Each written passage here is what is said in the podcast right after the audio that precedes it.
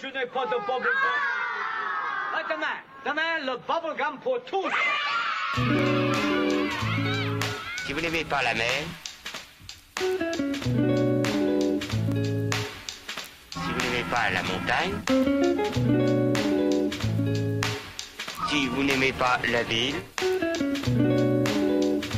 allez vous faire... C'est les Champs-Élysées là-haut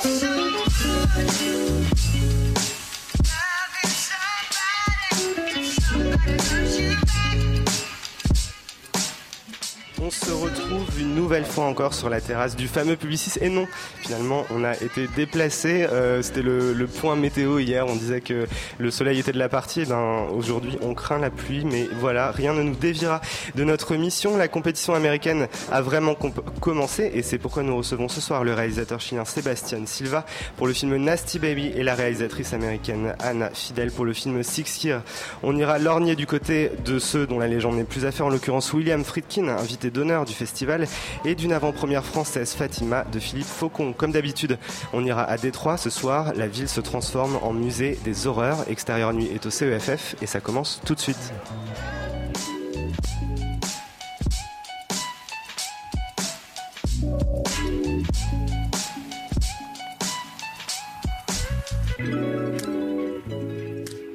Il est le réalisateur de Crystal Fairy et de Magic Magic. Sébastien Silva est en compétition avec un nouveau film, Nasty Baby. L'histoire euh, est celle d'un couple homosexuel qui tente d'avoir un enfant avec l'aide de leur amie Polly, interprétée par l'actrice américaine Kristen Wiig, que les amoureux du SNL et du film Bridesmaid, mes meilleurs amis, connaissent bien. Bonsoir Sébastien, good evening. Hey, salut. Et je vous laisse en bonne compagnie puisque c'est Renan et Alexander qui et Louise qui mènent cet entretien. Renan. Bonsoir euh, Sébastien. Le, film est, est présenté ce soir et je pense que le public du CEFF ne s'attend pas à ça. C'est un film très très étrange que vous nous présentez. Euh, comment vous définiriez ce Nasty Baby? Um, a family thriller dramedy. No, there's not really a definition. I think it's a it's a movie that uh, is very manipulative. It's a very manipulative movie. Um, it has good intentions and uh, and it's a little bit of an experiment. Yeah, it's a little bit of a psychological experiment. Donc je- pour faire simple, je dirais que c'est un film de famille, un thriller et une dramédie. Euh, c'est un film qui est très manipulateur, euh, mais avec, je pense, beaucoup de, de bonnes intentions. Et enfin, euh, il y a aussi une dimension assez expérimentale dans le, dans le film. Ce qu'on n'a pas dit, c'est que vous êtes également dans le film, puisque vous êtes euh, le personnage principal du film. Euh, le film commence par une, une espèce de flash très vite où on voit based on a true story. Et quand on revoit le film à la fin, on, a un peu peur finalement. Right. Um, the beginning of the movie is when uh, I'm portraying the baby. That's what, what that's what that's what he's saying? Right. Uh, that's a very uncomfortable experiment to do around people and to do it even for yourself. And um, and well, the reason I don't understand the question very well, but I think the reason why this movie was made was, and I'm, because I'm in it as an actor, is because um, uh, I've made a couple movies already, and I felt that the this movie needed to have something challenging for real, you know, like something that I've never done before and that there was a, a big uh, chance for failure. So I took the risk. Euh, c'est vrai que cette première scène était une expérience particulièrement inconfortable à faire, euh, de, de jouer cette scène au milieu de, de tant de gens. Et en fait, j'ai j'ai décidé de jouer dans ce film parce que j'avais besoin d'un d'un challenge, j'avais besoin de quelque chose que je n'avais jamais fait. Donc je pensais que voilà, me mettre dans le film était une manière de, de créer une mise en danger. Il n'y a rien de, de personnel dans le film? Yes, a lot of things. That's my house. That's my cat. Um, I used to have a boyfriend that was a woodworker. And um, what else? I killed a man. Yeah. Now, why? Why would I say that? No, I don't say that. And, uh, but yeah, it's very personal. But I'm using uh, personal traits and as narrative elements. It doesn't feel too personal, even though it has a lot of personal. Uh, uh, things. It's not as personal as The Maid, for instance. That is a family story that I made back in the day, but it's really about my family, and I feel that it's kind of like um, therapy for me. But Nasty Baby is not really therapy; it's really a fiction. But I'm using a lot of personal elements. Il y a plein de choses dans le film qui sont personnelles. Par exemple, j'ai tourné dans ma maison, j'ai filmé mon propre chat. Euh, J'avais un copain qui était euh, ébéniste. Euh, j'ai même tué quelqu'un. Ça, je plaisante. Mais en même temps, c'est pas vraiment le film que j'ai fait qui soit le plus personnel. C'est-à-dire qu'il y a plein de petites choses dans le film qui, sont évidemment euh, propres à, ma vie, mais je dirais que c'est pas aussi personnel que par exemple mon film The Maid. Euh, mais en un, en un sens, euh, tout, film est, est, une thérapie, mais celui-là n'est peut-être pas mon film entre guillemets le plus thérapeutique que j'ai pu faire. Euh, vous avez fait une partie de vos études au Canada et vous travaillez aux États-Unis de, depuis longtemps, euh, mais jusqu'à présent vos films se passaient euh, avaient, lieu au Chili. Euh, pourquoi cette fois avoir tourné aux États-Unis et est-ce que vous pensez que ça ouvre une nouvelle ère dans votre filmographie? Right. Um, I never study in Canada. Really? It's so all a lie. It's okay, a lie. So jamais étudié au Canada, c'est faux. No, but I live, no, but I live. It's in it's in Wikipedia. It's true, yes. but it's a, it's wrong. But um, uh, I, I made it in the states because I, I live I live in Brooklyn and it's just easier now to make movies in the states and also English spoken movies uh, reach to wider audiences. So that's really appealing to me. The Okay. fact that more people understand your movie at once, you know, and they don't need subtitles. So that's really the big appeal. But I also live in New York. I've been there for 10 years. So to go to Chile to make movies is more of, of a hassle than to stay in the States and make movies. Um, yeah, I mean, again, it's my house. So I'm doing this as, as easy as possible. Euh, en fait, je, réside à, Brooklyn, donc pour moi c'était plus, naturel de tourner là-bas et aussi c'était plus simple de tourner en, en langue anglaise puisqu'on a un public qui est d'emblée euh, beaucoup plus large, on n'a pas besoin de, de sous-titrer le film pour qu'il soit vu par le plus grand nombre. Et puis même de manière générale, ça fait 10 ans que je vis à New York, donc pour moi c'était beaucoup plus naturel d'y tourner là-bas chez moi. J'ai voulu rendre les choses beaucoup plus faciles que si j'avais dû aller tourner au Chili. Vous parliez de thérapie tout à l'heure. Il y a dans le film en fait une sorte de double méthode. Il y a un dispositif artistique qui est mis en place par un des personnages, euh, qui ressemble à une sorte de thérapie, mais en même temps peut-être que finalement c'est une sorte d'ironie critique de votre part de mettre ça euh, chez le personnage.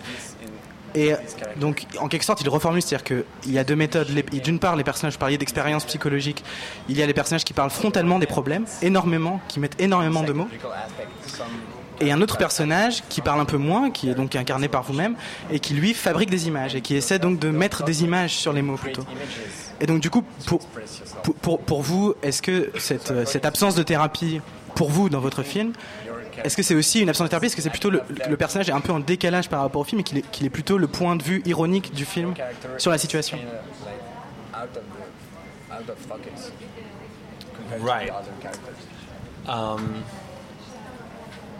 I guess uh, the Nasty Baby performance. I don't know if you guys want to explain what is the Nasty Baby performance. It's basically embodying a baby, right? Um, and really not trying to be funny, but really try to be a baby, a three-month-old baby, and it's really painful for yourself. It's so embarrassing that it's painful, and it's painful for everyone around you. So that's very therapeutic, and uh, I had to do that on set. I had to go through the embarrassment of doing that in front of uh, people and other actors.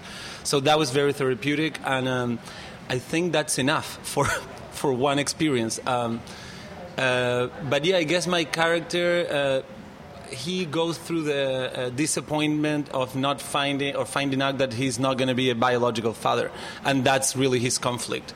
And, uh, and then this uh, therapy becomes nonsense to him. Now that he's not going to be the father, he doesn't need to go through the painful experience of embodying a baby. I guess that's my answer, but I don't really know if that's correct as an answer. En fait, donc, pour euh, faire euh, court, la, la, performance du Nasty Baby, c'est donc le, le, fait de jouer un, un bébé de, de 3 mois, mais sans chercher à être drôle. C'est-à-dire qu'au contraire, c'est une expérience qui était très douloureuse. Moi-même, quand je le jouais, c'était un moment qui était très embarrassant, voilà, de faire ça devant, devant mon équipe. Mais en même temps, il y avait, voilà, tout ce versant très thérapeutique, en effet. Euh, et donc, mon personnage euh, vit, se, se, confronte à la déception de ne pas pouvoir devenir un, un père biologique. Et donc, euh, en un sens, c'est pour ça qu'il il ressent le besoin d'arrêter cette thérapie, c'est-à-dire que, voilà, comme il, il, ne va pas être père biologique, la thérapie n'a plus de sens. En, France, on a pu voir euh, votre précédent film, Magic Magic, qui avait déjà ce côté euh, paranoïaque où petit à petit les personnages perdaient la tête. Là, c'est un peu plus subtil, un peu plus étrange, et en même temps, il y a toujours cet aspect paranoïaque. Les personnages sont entourés de gens qui les menacent. Qu'est-ce qui va pas à New York pour que vous ayez à ce point besoin de montrer des gens paranoïaques et, et en danger? No, but don't blame New York. Blame myself. Blame my psyche. Um, I don't know. Uh, Magic Magic was really about uh, uh, the fear of losing mental capacities. Like that was, a, a, I guess, a horror film, film about uh, losing mental capacities, and as the most, as the scariest thing ever, right?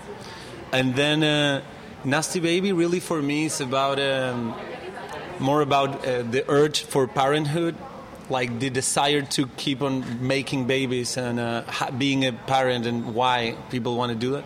And then also it um, deals with gentrification in Brooklyn because I'm in a, in a neighborhood where there used to be a lot of black people and it was a, a original neighborhood from like uh, uh, uh, Deutsch and uh, black people mostly. And now it's like really just like either Chileans, hipsters, like or, or like just white families with babies and um, so that's part of Nasty Baby's gentrification is that, and it's also uh, the surprise factor and how um, how life can take turns without us ever expecting or building up to them, and that's why it has that sudden turn that a lot of people don't agree with, but.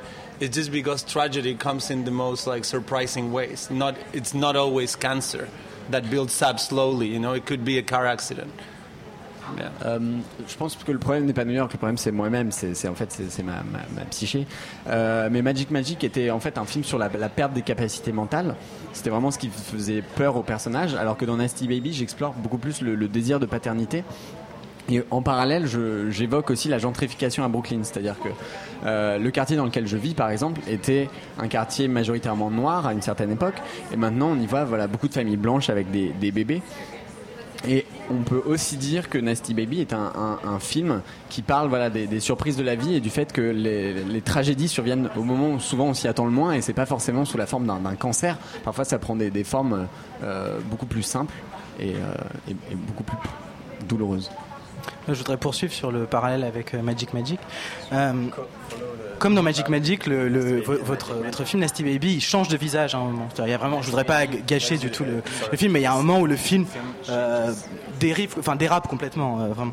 Et je trouve que c'est assez bien incarné dans, Magic Magic. C'était incarné par la folie de Juno Temple et par les deux les deux stars du film qui étaient Juno Temple et, Michael Cera. Là, il y a, euh, il y a Kristen Wiig qui incarne un personnage a priori secondaire et qui justement dans ce changement de visage du film incarne en quelque sorte le nouveau visage du film. On a l'impression aussi de voir quelque part un, un nouveau profil de, euh, de Kristen Wiig et y compris un personnage, un autre personnage secondaire qui joue euh, The Bishop, donc le le le le le,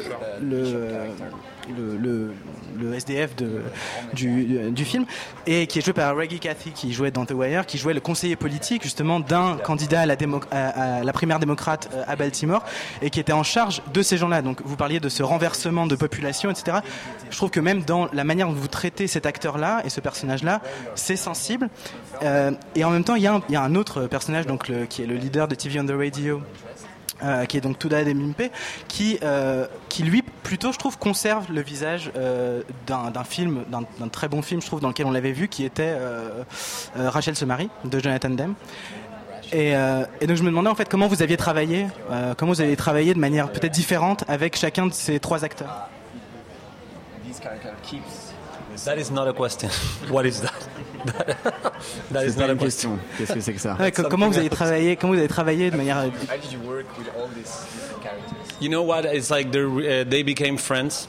Um, uh, I was introduced to Kristen Wiig and to Tunde Adebimpe through my friend Alia Shakwat. She plays uh, Wendy, my assistant in the movie, Freddy's assistant. And um, and then Reggie, I met him through like a regular sort of like uh, audition, no casting sort of a person.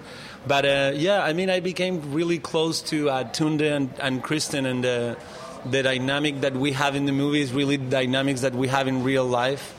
And uh, as you know, the movie was mostly improvised. Um, it was only 20 pages with the actions, but there was no dialogue. Um, so it was really natural. I, it's not really. I didn't build so much characters. Other than the bishop, is not really a character uh, movie. I don't think so. It's more a circumstantial movie, but it's not really about characters. So yeah, everybody's being themselves basically. Euh, donc en fait, euh, Kirsten Wiig m'avait été présentée par euh, Aléa qui, qui joue donc mon assistante dans le film. Et que Toon Range, j'ai plutôt rencontré via un processus de, de casting. Euh, mais en fait, les relations euh, qu'on joue dans le film sont plus ou moins similaires aux relations qu'on avait qu'on a dans la, vraie vie. Je pense que ça se sent dans le film. C'est un film qui a été fait sans vraiment de scénario. C'est très très improvisé. Alors que sur le personnage du, du Bishop, c'est un petit peu différent. Il y avait un peu plus de- de- d'écriture derrière.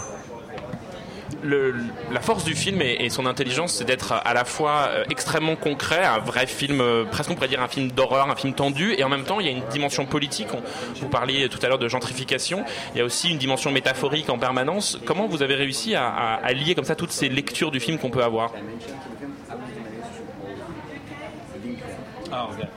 Um, I feel that uh, politics are so intrinsic to life itself that you don't need to make effort to make a political movie.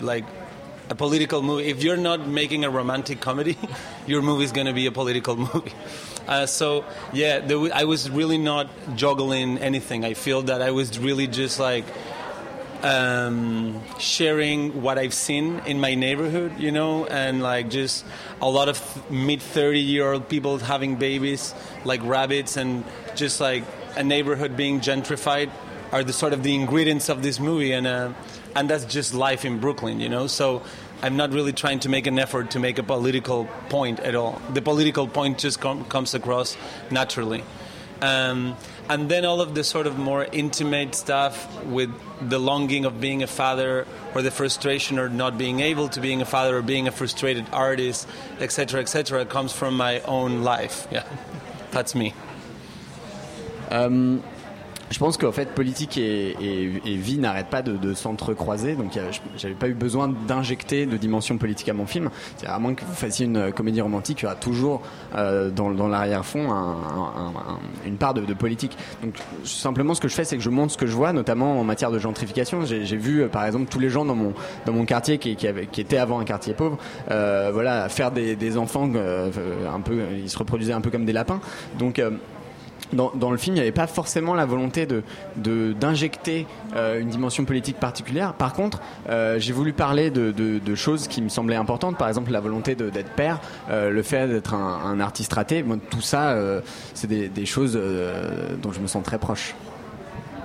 Eh ben, merci infiniment à Sébastien Silva d'avoir été avec nous sur le plateau d'Extérieur Nuit. De rien. Thank you.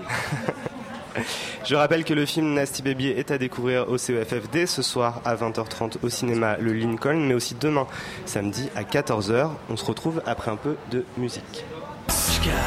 Tes cheveux dans le garage.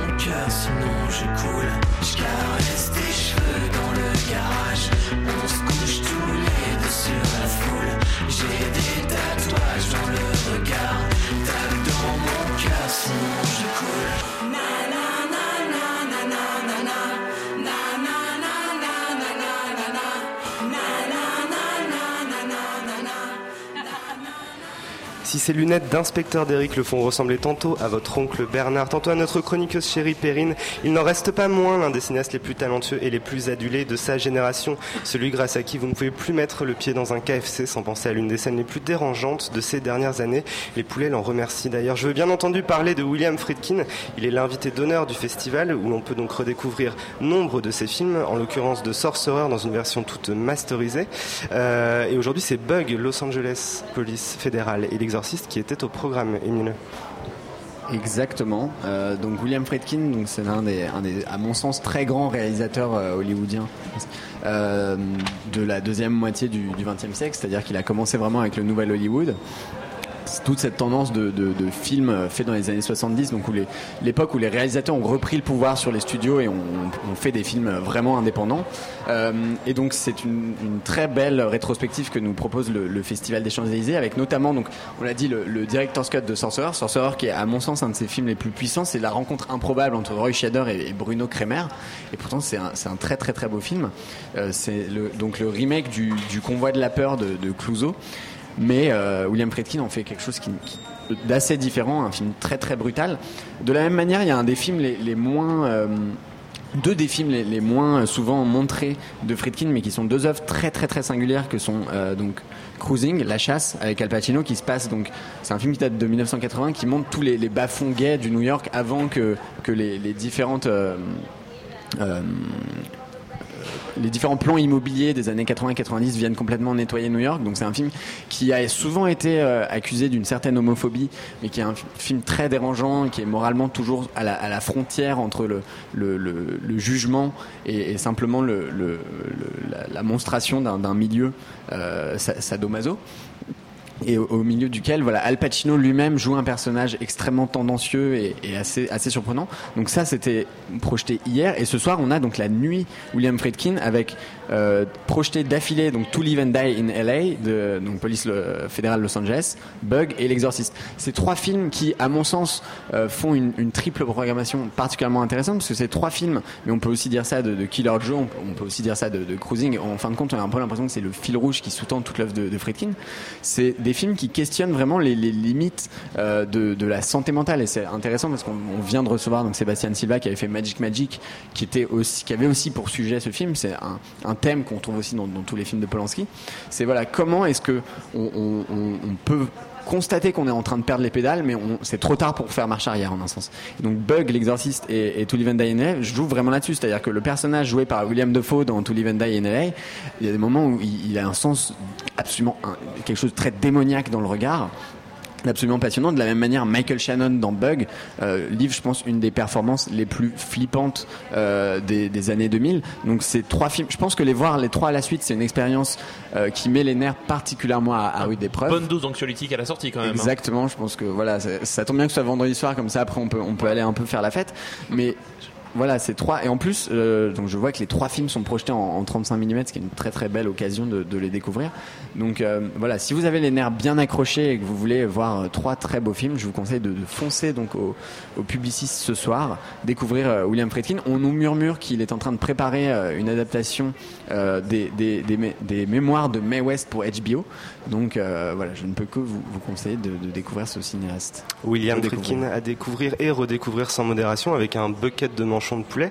Au Champs-Élysées Film Festival, on retourne à la compétition avec une réalisatrice cette fois. Elle avait gagné la section US in Progress du CEFF en 2012 lors de la première édition avec son film Teacher, euh, également privé, euh, primé à South by Southwest à Austin. L'histoire euh, aujourd'hui de ce nouveau film qui s'appelle Six Years, c'est l'histoire d'un couple de la petite vingtaine qui, après six ans de, de relation, se trouve mis à l'épreuve par les choix individuels que chacun va devoir faire. Bonsoir Anna Fidel. Good evening. Hello. Et merci d'être avec nous sur le plateau d'Extérieur Nuit. Euh, je vous laisse donc entre, nos ex- euh, entre les mains de nos experts en relations amoureuses et en romance américaine, Renan et Mélissa. Euh, il paraît donc qu'on est expert en, en relations amoureuses. C'est en tout cas le, le sujet du film, donc euh, Six Years. Euh, moi, la première euh, question que qu'elle est assez simple, c'est que c'est un film qui ressemble à un teen movie et en même temps, c'est un film qui raconte plus exactement l'âge adolescent, mais presque déjà l'âge adulte. Est-ce que c'est ça le sujet du film? Yes, that's exactly right. It, it, it is the subject of the film, and um, oh, should I be? should I talk? Okay. C'est exactement ça le sujet du film. and um, and uh, it- it's really about growing up and coming into adulthood and, and making decisions as an adult. Donc c'est exactement ça, c'est-à-dire que à mon sens le sujet du film c'était grandir, devenir adulte et faire ses premières décisions d'adulte. Alors, les questions que j'ai posées ne sont pas les miennes, c'est celles des- des- soyons clairs. Je fais la traduction française des questions d'Émile. Euh, en fait, on, est assez surpris en, découvrant euh, Six Years parce qu'effectivement, avec un film comme 5 ans de réflexion par exemple, là on a Six Years, ça veut dire que le titre laisse à penser que ça va être un film romantique qui va être sur plusieurs années avec beaucoup d'ellipses. Et en fait, il s'agit d'une histoire complètement intimiste, resserrée dans le temps. Alors pourquoi avoir fait le choix de ne s'intéresser qu'à un moment euh, de la vie de ce couple et, et pas sur leur histoire euh, en entier?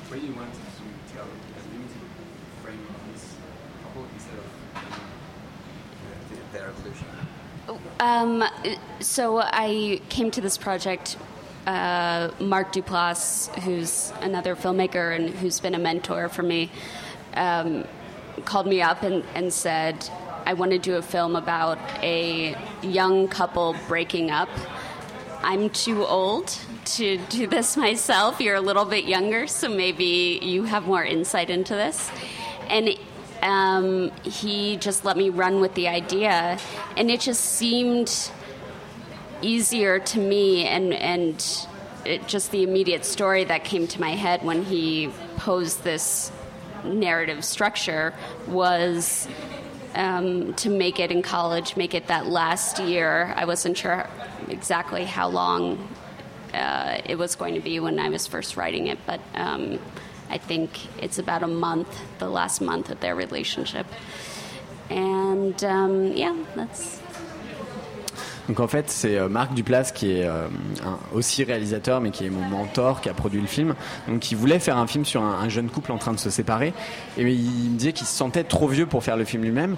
Donc j'ai commencé à réfléchir, et donc l'histoire qui me paraissait la plus simple était celle, celle qui m'est venue tout d'abord en tête, c'était celle d'un couple en dernière année de fac, et je voulais raconter voilà le, dernier mois de leur, euh, de leur relation amoureuse. Vous venez de parler de, Marc Duplass. Marc Duplass, on le connaît un peu en France, notamment question du mumblecore. Euh, est-ce que vous vous sentez lié à ce mouvement-là? Et en même temps, est-ce que votre film n'est pas une version plus mainstream aussi du mumblecore?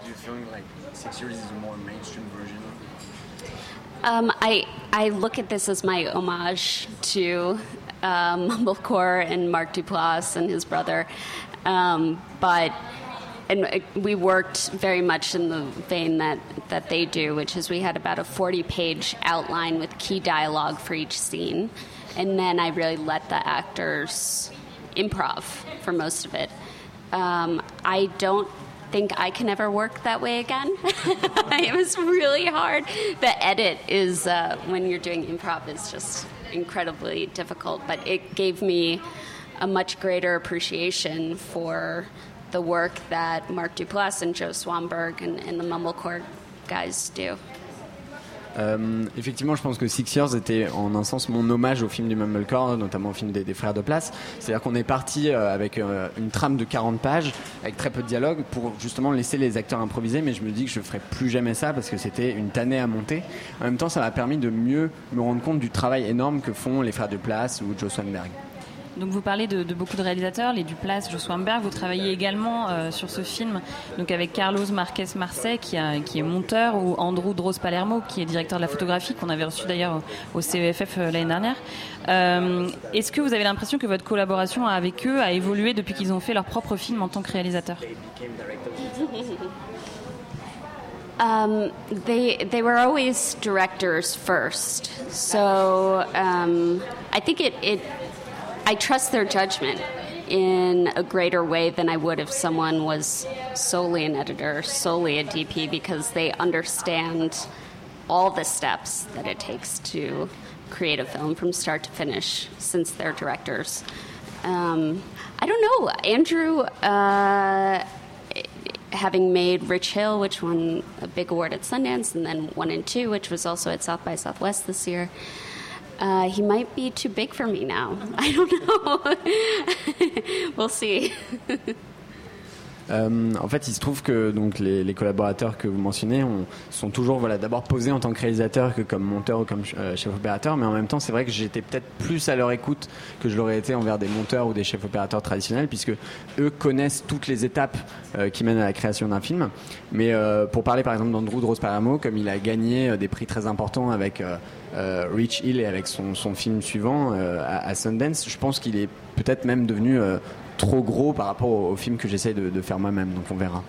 Quand on fait un film comme Six Years, qui donc raconte euh, l'histoire d'une séparation, euh, on a en tête quoi? De vouloir faire absolument pleurer les filles à la fin, ou d'essayer d'être le plus juste possible, ou est-ce que c'est en étant juste qu'on arrive à l'émotion qu'on voudrait avoir? I, I think um, by being accurate. Uh, You're yeah. being accurate in the movie, actually. Yeah, yeah, no, I, um, I think I, I, when we started doing test screenings for the film, we did it for kids in college, and almost every time girls walked out crying, and I wanted to give them a hug, but at Me the too. same, but at the same time. Um, you know, it, it was a testament to the fact that the story did really resonate on a deeper level. Um, and much of the story, there's an element of violence between the couple. Um, that's the really the only part that is not um, taken directly from my life. So this is quite a autobio- autobiographical um, film in a lot of ways. Euh, c'est vrai qu'on a effectivement effectué pas mal de projections test euh, dans les facs et il y avait beaucoup de, jeunes filles qui sortaient de la salle en, pleurant et j'avais envie de les, prendre dans les bras, de leur faire des câlins euh, pour, les rassurer. Mais en fait, euh, ça montre que le film euh, leur parle sur un niveau assez profond. Après, il y a, tout un aspect du film qui traite de la, violence qui est là un aspect, je dirais, un peu moins autobiographique. Mais dans l'ensemble, c'est un film qui est très proche de, ma propre vie que je considère en un certain sens assez autobiographique. Oh, can I add to that? I heard Sebastian Silva say that Nasty Baby was not therapeutic in any way, and this was the exact opposite. This was the most therapeutic thing that I've ever done, um, and I think it goes for all of the the people who were in the film. There were times when, after we were shooting, we all would just get drunk together, and everyone was crying, and it was just an emotional mess on set. But um, it, it was also great Euh, je voudrais ajouter, j'ai entendu euh, Sébastien Silva juste avant dire que Nasty Baby n'avait pas été une expérience thérapeutique. Pour moi, je dirais que Six Years, c'est complètement l'opposé. C'est-à-dire que c'était peut-être la plus grande thérapie de ma vie. Euh, et je pense que ça vaut aussi pour la plupart des membres de l'équipe, ce qui fait que bien souvent, après une journée de tournage, on avait besoin de, sortir décompresser et, juste aller se saouler. Le film alterne entre le, point de vue de Dan et de Mel. Pourtant, on a l'impression qu'à la fin, c'est vraiment le point de vue de Dan qui prime. Alors, est-ce que c'est un choix qui a été défini depuis le départ? No, um, we uh, we really wrote it to be a, a two-hander so that we would relate to both of them. But uh, the way it turned out was that even though, spoiler alert, Dan cheats on Mel, um, you know, we still feel empathy towards him, and I think. Uh, it's also just Ben is an incredible actor and uh, really kind of carried himself so well on the screen, and he's just dynamic. Euh, non, en fait, à la base, on avait vraiment voulu faire un film qui alternait entre les deux points de vue, mais en fin de compte, voilà, attention spoiler, donc même si Dan trompe Mail, euh, on continue à garder beaucoup d'empathie pour lui. Euh, et je pense que ça vient en grande partie du fait que Ben, donc qui joue Dan, est un acteur excellent et qu'on on lui pardonnerait beaucoup de choses. La manière dont vous resserrez l'histoire et dont le film se concentre donc sur cette rupture lui donne presque l'allure d'un film catastrophe. On voudrait éviter que ça arrive et ça arrive quand même.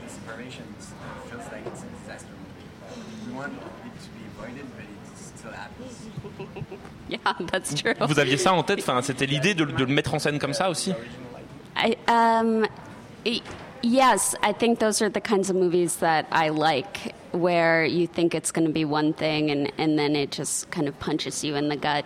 I think the best movies do that. Um, also, I just find kind of traditional love stories really boring. So, uh, why not try and make something a little different. Euh, c'est vrai que c'est le genre de film de- que j'aime, c'est les films dont on a l'impression qu'ils prennent une direction et puis en fait ils dévient, on finit par se prendre un, un- un coup de poing dans les tripes. Euh, puisque raconter une histoire d'amour euh, de manière très linéaire et simple, je trouve ça assez ennuyeux. Donc justement, j'avais envie de, de raconter une histoire qui, qui- qui a du souffle. Ce qui est intéressant, c'est que vous faites effectivement des films qui sont très resserrés. Euh, A Teacher, votre premier film, était vraiment une simple histoire d'amour, une simple mais très belle histoire d'amour entre une professeure et son élève. Là, donc effectivement, c'est la fin d'une relation. Et pourtant, euh, vous vous tournez vers la série télé aujourd'hui, puisque votre premier film A Teacher va être adapté par euh, HBO. Vous êtes en train d'ailleurs d'écrire euh, pour, euh, pour, pour la série. Euh, vous avez parlé des Duplas tout à l'heure, qui eux aussi sont passés sur, euh, sur HBO. Euh, Est-ce que la série, c'est quelque chose qui vous a toujours attiré, malgré le fait que vous faites des histoires euh, si petites No, that's been a complete shift for me. I just think that obviously TV is having a complete renaissance, and if I'm given the chance to tell a story over the course of many hours as opposed to just an hour and a half, why not? That makes it so much more fun to get to explore these characters and build these worlds. Euh, non, en fait, euh, c'était c'était pas programmé. En fait, c'est un changement total pour moi, mais j'ai vraiment l'impression que la télé est en train de vivre une phase de renaissance. Et je me dis pourquoi pas raconter une histoire sur plusieurs heures plutôt que que sur euh, simplement 90 minutes. Et comment est-ce qu'on étend justement une histoire si petite sur une saison complète, voire plusieurs saisons? Uh, for HBO, the the premise is the same: a teacher sleeping with her student, but we're really exploring the family of Diana, the family of Eric, the the kid who she's sleeping with, and the dynamics between Eric and his friends, and the administration of the school as well, and. Um, the note that we keep getting from HBO is just to make it pervier, which I think is really funny. Euh, en fait, pour, HBO, donc on a gardé la trame du film comme vraiment les, prémices de, l'histoire, mais maintenant on cherche vraiment à explorer qui sont les, les familles d'Eric et de, Diane, donc les, deux personnages principaux, mais aussi Eric et ses amis, euh, l'administration, et tous les retours qu'on a d'HBO, c'est vraiment euh, rendez ça encore plus pervers. Tous vos films euh, pourraient être des comédies romantiques et vous refusez absolument qu'elle en soit. C'est plus des films terrifiants et assez des- vraiment bouleversants. Euh, Qu'est-ce qui va pas pour que vous n'ayez pas envie que les choses se terminent bien I don't know.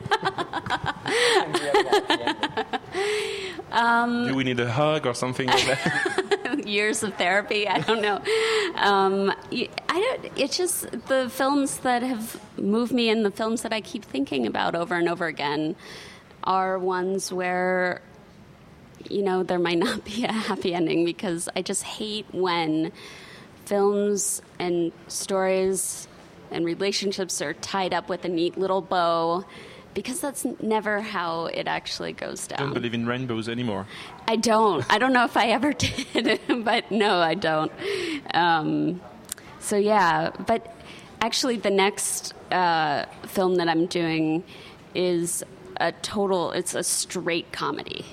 And I'm not saying this in a joking way. It is like actually, it's a stoner road trip movie uh, written by uh, one of the guys who was here before for the U.S. in Progress um, program earlier this week. And uh, it's very, I don't know if you guys get on HBO Eastbound and Down. Yeah. It's very Eastbound and Down. And Carson, who I co wrote it with, wrote on that show as well. So it's very different tonally. Euh, de manière générale, les, donc les films qui m'émeuvent et les films que j'aime revoir sont pas forcément des films qui ont des happy end- endings, puisque dans la vraie vie, c'est rarement comme ça que ça se passe. Euh, et ça fait bien longtemps que j'ai arrêté de croire aux, arcs-en-ciel. Cela dit, euh, et c'est pas une blague, mon prochain film est une pure comédie. C'est un, on pourrait dire un road trip de, de Fonce D, euh, qui est écrit par un des scénaristes qui était l'an dernier, qui a participé au, à US in Progress. Et c'est un petit peu dans la veine de la série HBO Eastbound and Down. Justement, euh, pour, pour terminer, moi, ce qui m'intéresse dans, dans votre cinéma, c'est qu'il y a quelque chose euh, d'extrêmement féminin, et c'est pas du tout euh, évidemment péjoratif quand je le dis. Euh, ça m'intéresse que vous allez vers une comédie, une stoner movie. On n'attend on pas une femme qui va faire un stoner movie. Qu'est-ce que vous allez faire avec ça? How as a female filmmaker Yeah. making yeah well uh, what drew me to it was that after making these two films both traditional kind of love stories that i was kept getting scripts sent to me for just making more Fifty Shades of Grey. Fifty Shades of Grey. Uh, and so those aren't actually the kinds of movies that I watch these days. I'm much more taken with uh, films like, did you guys see This Is the End? Yeah. Yeah, which is like my favorite movie of the past few years. So, So you're a party girl, actually. yeah, or even Crystal Fairy is Yeah. like really one of my favorite films. So um, they, I, I just figured why not, you know, try and do something that uh, I've made my statement with a teacher and with six years, and this is something for me. Euh, en fait, voilà, après avoir raconté deux histoires d'amour, on n'arrêtait pas de m'envoyer des, des scripts qui allaient vraiment dans, dans cette veine-là. Euh, et au fond, ça, ça correspondait plus vraiment au genre de, de film que j'aime regarder. Par exemple, le, le film qui m'a le plus euh, plu au cours de ces dernières années, c'est, je pense, This Is the End. Euh, j'ai aussi beaucoup aimé Crystal Ferry. Donc, je me suis dit, voilà, j'ai fait euh, mes preuves avec euh, mes deux premiers films. Pourquoi pas, pourquoi ne, pas essayer de, de prendre un tournant complètement différent? Donc le, le- ce prochain film, ça va être une énorme comédie. Il y aura quand même une love story. Vous êtes It's a bromance. the best one. C'est une euh, bromance. I like to describe it as a stoner sideways. J'aime bi- j'aime bien en parler comme un, la, la version fonce D de Sideways d'Alexandre On a Payne. hâte. I'm excited to be. Merci infiniment Anna Fidel de nous avoir fait le plaisir de votre présence. Je rappelle que Six Years est à découvrir dès demain à 19h au cinéma Le Balzac. On écoute un peu de musique avant de filer vers Détroit.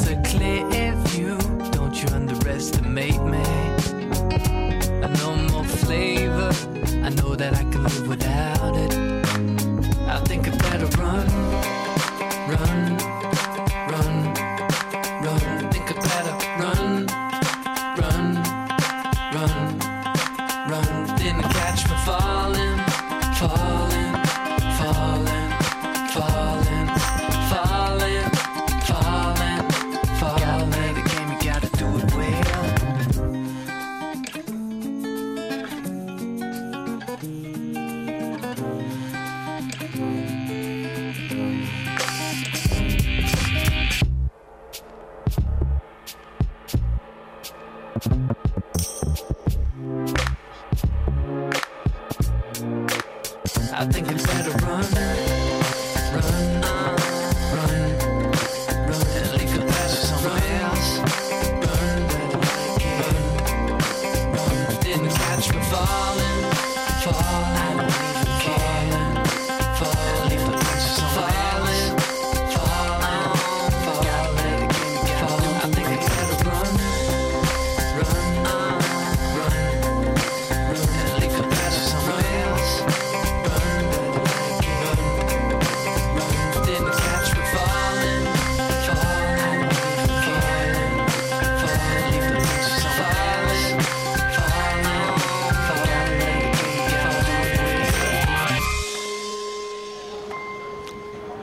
Phoenix, Détroit, décidément c'est un vrai road trip à travers les États-Unis que ce, cette émission euh, sur euh, Radio Campus Paris.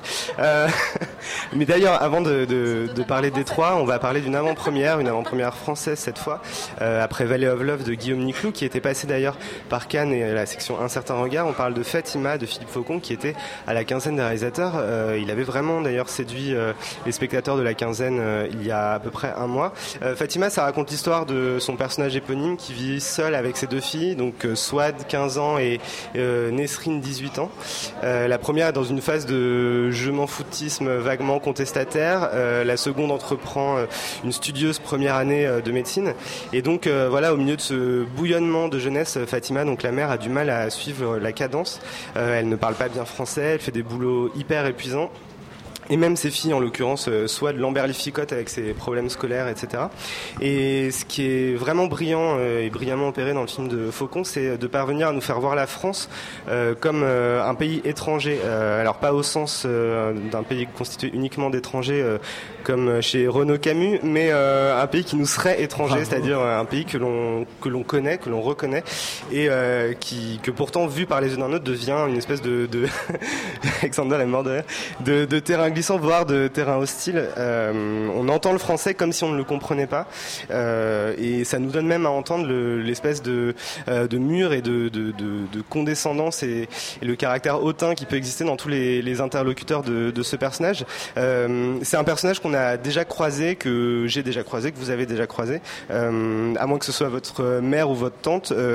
C'est comme quelqu'un, c'est quelqu'un qui est sans voix en fait vraiment dans, la société dans laquelle on est, qui ne parle pas bien euh, le français. C'est quelqu'un qui fait vraiment de la figuration et même dans le cinéma qui fait pas de figuration, c'est un type de personnage qui n'apparaît jamais et c'est une des grandes forces du film. Euh, ce qui, le, le, le, changement qui opère dans le film, c'est qu'à un moment, euh, Fatima va avoir la possibilité de parler. elle va, elle a un accident du travail et elle va atterrir dans le bureau d'une psy qui parle l'arabe et qui va lui demander d'écrire ce qu'elle pense, d'écrire sur sa vie, d'écrire sur ses filles. Euh, ces filles qu'on suit beaucoup, euh, le, le film euh, s'appelle Fatima, mais on voit aussi énormément les, les deux filles de ce personnage. Et donc elle va commencer à écrire et on est complètement, on est bouleversé par par la viscéralité, la profondeur de, de ce que ce personnage a à dire. Et c'est absolument pas empoulé. c'est c'est un personnage qui est construit et on, on y croit vraiment. Et voilà, c'est c'est des c'est le genre de propos qu'on est habitué à entendre dans la bouche d'une Fanny Ardant ou d'une Juliette Binoche. C'est des cinéastes qui ont beaucoup moins d'imagination. Mais là, c'est ça fonctionne parfaitement. Et je vous recommande euh, ce film. C'est un de mes gros coups de cœur de la de la quinzaine des, réalisateurs à Cannes. Il est donc à voir euh, dimanche à 18h au Gaumont Ambassade, c'est tout près d'ici. Euh, et en plus c'est très court, ça dure 1h19, donc je, je vous conseille d'y aller, d'y courir même. On continue notre déambulation dans Détroit avec euh, ces maisons au style victorien, parfois habitées, parfois inhabitées, laissées à l'abandon. Euh, programme un peu particulier puisque ce sont deux films de notre sélection dont on parle euh, ce soir. On avait habitué, on, s'était habitué à prendre un film du, du CEFF et puis un film de, à notre sauce. Là, ce sont donc deux films très récents. Only Lovers Left Alive, le dernier film de Jim Jarmusch sur la retraite pai- paisible de deux vampires à Détroit et à Tanger, et It Follows de euh, John Robert Mitchell. euh, Pardon David Robert Mitchell. de David Robert Mitchell, je sais pas pourquoi je vais appeler ça. Joel je Silver et David je pense, Robert voilà, Mitchell. c'est ça. Euh, sur une, euh, une force obscure qui vous suit si jamais vous vous encanaillez avec la mauvaise personne, Renan. Oui, euh, mais je, je vais en parler puisque en fait hier. Tu n'en parles pas en fait. Si, mais tu- hier, je présentais hier une conférence ici Oui, sur ah le oui, sujet, vrai. donc je vais reparler, je vais redire ce que j'ai dit. C'est en cette qualité que tu es là. C'est ça, en cette qualité. C'est Notre invité avant-hier, c'est vrai, mais le temps passe Ouais. tellement vite. Et effectivement, ces deux films qui se passent à Détroit. Si le film de David Robert Mitchell vient de sortir, et il est très très beau en DVD. Il y a même un chapitre qui s'appelle Détroit sur le DVD, ce qui fait qu'il y a plein de choses à dire sur Détroit, sur It Follows. Louise Oui, euh, It Follows, on en avait parlé au mois de janvier lorsqu'il est sorti. Euh, c'est un, c'est un film, c'est un très beau film sur euh, sur euh, sur le, le passage, euh, le passage à la- sexe, sur mais le dis-le, sexe. Oui, voilà, j'allais dire le passage à l'âge adulte. Oui, bah le passage, euh, passage. Le passage, voilà. c'est élégant. Euh, donc voilà, c'était un film pétri, euh, pétri d'images d'Americana, de- d'adolescence perdue, etc. C'était très très beau. Euh, et on l'avait on l'avait beaucoup défendu en janvier lorsqu'il était sorti. Et Détroit dans, dans le film était, était en fait juste comme une, euh, comme une image de, de l'état d'esprit des personnages en fait. Euh, il était, la ville n'était pas filmée de façon politique ou, euh, ou comme, comme un, arrière-plan pour faire joli et pour parler de l'Amérique qui va mal ou qui, qui se démolit, de enfin qui se détruit de l'intérieur. C'était vraiment, je trouve, une, oui, une, une représentation, la représentation de leur, de leur état d'esprit et de leur, euh, de leur, ouais, de leur C'est surtout dans, dans le quoi. film, en fait, ce qui est intéressant, c'est que le mal se situe à Détroit, en fait, puisqu'ils reviennent en fait à Détroit pour. Si vous n'avez pas vu le film, voilà, mais ils reviennent pour enquêter sur ce petit ami qui aurait transmis la malédiction. Et ça, et ça se passe à Détroit. Il y a une longue séquence où ils sont en voiture et ils regardent la désolation de la ville comme évidemment une métaphore du mal qui ronge, de quelque chose qui est en train petit à petit de gangréner ces personnages. Donc c'est extrêmement métaphorique. Et Louise a raison, c'est qu'en même temps, c'est l'état d'esprit. On est à l'intérieur de la tête des personnages, cette maison abandonnée dans laquelle on cherche les restes du petit ami, et ben on y trouve quoi? On y trouve euh, des magazines porno, des mouchoirs, des trucs qui sont évidemment le rebut de ce qu'on veut voir. Euh, C'est vraiment Mi- Mitchell utilise euh, des trois euh, dans une seule séquence, mais une séquence très très précise. Et puis surtout, euh, ce qui est très fort dans, dans, le film, et ce que tu dis, c'est que euh, dans le film, on passe son, son temps à dire euh, il ne faut pas que vous traversiez la, la frontière, en fait. Il ne faut pas que vous alliez, vous alliez dans cette ville. Et en gros, comme si euh, ces personnages étaient complètement protégés, entre guillemets, dans leur maison, quartier un peu bourgeois, et qu'à partir du moment où ils sortaient dans Détroit, ils se confrontaient à la réalité, en l'occurrence, ces fantômes.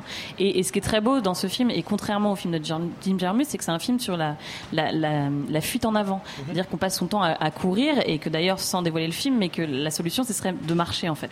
Euh, et, et le film de Jim Jarmusch, qui utilise Détroit complètement, est là-dessus, c'est-à-dire que... Il y a beaucoup plus de Détroit dans Jarmouche Oui, que, oui, oui, que oui. dans. Mais, euh, mais ce que je veux dire, c'est qu'il il faut passer par Détroit pour apprendre que la vie c'est figé en fait. Et, et dans le Jarmusch, c'est ça. C'est-à-dire qu'on a une ville qui est complètement figée et, et des, et des personnages qui sont morts, puisque ce sont des vampires, et qui eux aussi sont complètement figés dans le temps et, et s'ennuient.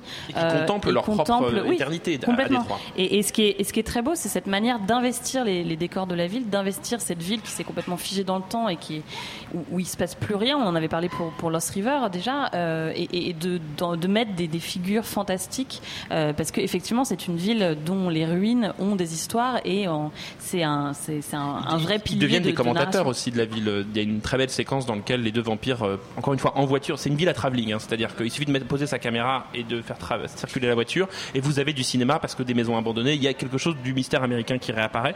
Et dans une séquence, en fait, les deux vampires discutent et ils parlent de musique, puisque en fait Détroit est aussi un lieu de musique, mais c'est un lieu de musique passée. C'est qu'à un moment, il lui dit Tu voudrais aller voir le musée de la Motown? Et elle dit Oh bah non, ça n'existe plus. Et après, il s'arrête devant une maison et elle lui dit Tiens, il dit Tiens, ça c'est la maison de Jack White.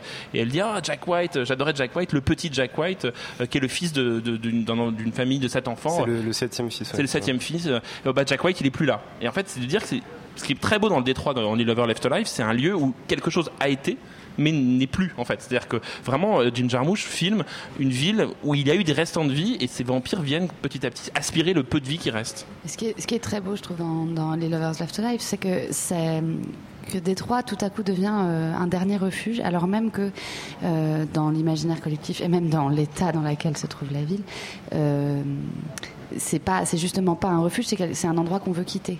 Et euh, il y a que ces deux, ces, pour ça ces qu'il ne deux morts vivants. fantômes. Voilà, c'est ça. c'est- Ce sont Mais des- un- ces deux morts vivants qui, ne- qui ne voient, qui, qui ne voient ce, ce- enfin, pour qui ce lieu est le dernier refuge parce que pour le coup le cimetière. reste du monde leur est, leur est plutôt hostile quoi. et Bah, c'est ça qui est si très beau c'est ce m'abuse, renversement Abuse-toi, vas-y. Un vampire, non, je, si je ne m'abuse. Euh, un vampire, ça, ça, ça dort dans un cercueil. C'est une espèce de cercueil, cette maison euh, à Détroit. C'est un... un grand cercueil La- hein. L'analogie est intéressante. un très très grand cercueil Effectivement, la maison, par contre, on, on déconne, mais la maison euh, du film euh, dans lequel le personnage de Tommy Hiddleston vit a un effet comme ça, un peu grande maison. Euh, Christopher Lee, qui nous a quittés, aurait pu habiter dans cette grande maison un peu, un peu gothique, un peu étrange. Évidemment, Jim Jarmusch aime les, destructions de ces maisons victoriennes pour ça- C'est un temps passé qui n'existe même plus aujourd'hui. Eh ben, on reviendra euh, à Détroit, euh, comme on en parlait tout à l'heure, sous euh, couvert de musique, parce qu'effectivement Détroit est une ville de musique. Pour l'heure, on s'intéresse à l'agenda du festival, agenda chargé, puisque c'est le week-end qui approche, un, week-end riche en rendez-vous. Samedi, on aura la masterclass d'Alan Parker, la compétition de courts-métrages américains et plein de films de patrimoine. Dimanche, ce sera la masterclass de Zan Palsy. On parlera aussi de son film A Dry White Season. Robocop, présenté par Perrine, les courts-métrages des frères Savni qui étaient avec nous hier, et euh, des films de la programmation jeunesse, alors courez-y. Et puis, euh, on a une autre émission qui approche, il me semble, c'est Garde à vue. Mais Garde à vue n'est pas là. Garde à vue peut-être en garde à vue. mais Garde à vue, peut-être la grève. Bonne vanne, David. euh. Ouais, c'est pas mal. Et ce soir, euh, allez voir Nasty Baby. Et voilà. Et ce soir, allez À- voir au Lincoln Nasty à 20h30. Baby. Ensuite, il y aura une rencontre Si, avec on va- Sébastien Silva. On va rajouter quelque chose. On continue de vous faire gagner des places euh, toute la semaine pour le Champs-Élysées Film Festival. Les questions sont posées sur les réseaux sociaux. Peu de gens y répondent et ceux qui répondent gagnent. Alors répondez-y. Il y a beaucoup, a- beaucoup, beaucoup de choses. Ouais, il y a un filon, il y a un filon, il y a quelque chose à faire. Vraiment, il y a, Mais il ne y a peu manquez de pas compétition. ce week-end les films de la compétition, euh, notamment Six Years, Franny, euh, qui sont des films que vous ne verrez pas ailleurs, parce que ce sont des films qui n'ont toujours pas de distributeur, donc c'est la seule chance de les voir en France en ce moment. C'est ça. Il me semble que ce week-end, il y a six films de la compétition. Qui Welcome sont to. Lys également, Ouais. euh, formidable documentaire. Ouais, c'est très, c'est un Et les films seront repris, euh, seront tous repris le dernier jour du, du festival. Euh, ben voilà, euh, c'est tout pour nous. Euh, on se retrouve lundi pour de nouvelles aventures, toujours en direct du Champs-Élysées Film Festival. Et on vous dit à très vite.